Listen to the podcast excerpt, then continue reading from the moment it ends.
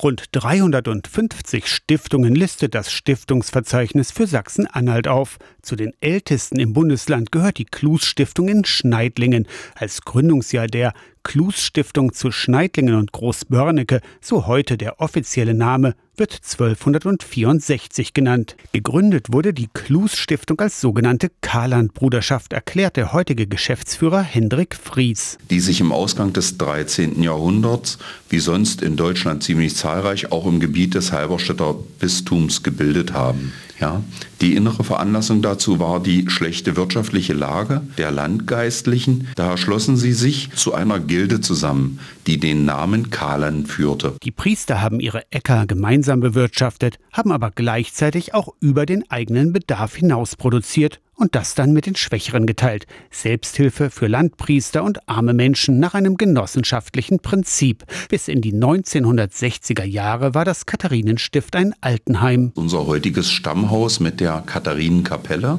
und es ist überliefert, dass das jetzige Gebäude in der Tat auf Fundamentteilen der damaligen Katharinenkapelle gebaut wurde. Vor inzwischen 61 Jahren, 1962, sind drei Diakonissen mit geistig behinderten Mädchen in das Haus eingezogen und so hat die Stiftung ihre heutige Bestimmung bekommen.